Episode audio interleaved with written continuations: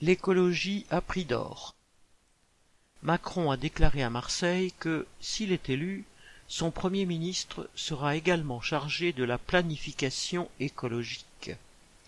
L'annonce est bien évidemment destinée aux électeurs sensibles à ce thème, mais davantage encore aux capitalistes. Ainsi, la présidente de l'association professionnelle France Énergie Éolienne se félicite des prix très élevés de l'électricité autour de 220 euros le mégawattheure, plus du double des prix habituels. Grâce à quoi les producteurs d'électricité éolienne gagnent des milliards et la filière pourra rembourser les énormes avances de trésorerie faites par l'État.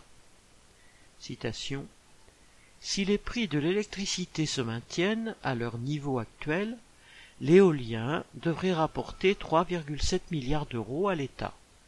C'est le meilleur investissement énergétique qu'a fait l'État. Fin a déclaré le patron de Valorem, une des entreprises qui patronnent des éoliennes, panneaux solaires, etc.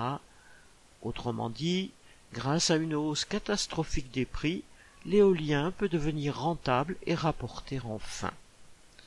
L'État a versé 2 milliards d'argent public à la filière éolienne en 2020 et 11 milliards depuis 2003. Ceci explique sans doute cela. Le climat s'en portera-t-il mieux? On ne sait. Mais les industriels du secteur sûrement. André Victor